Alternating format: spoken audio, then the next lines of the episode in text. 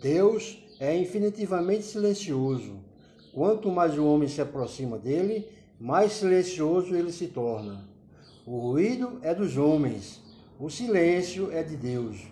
O que eu possa dizer a Deus ou de Deus não é importante. Importantíssimo é aquilo que Deus pode dizer a mim.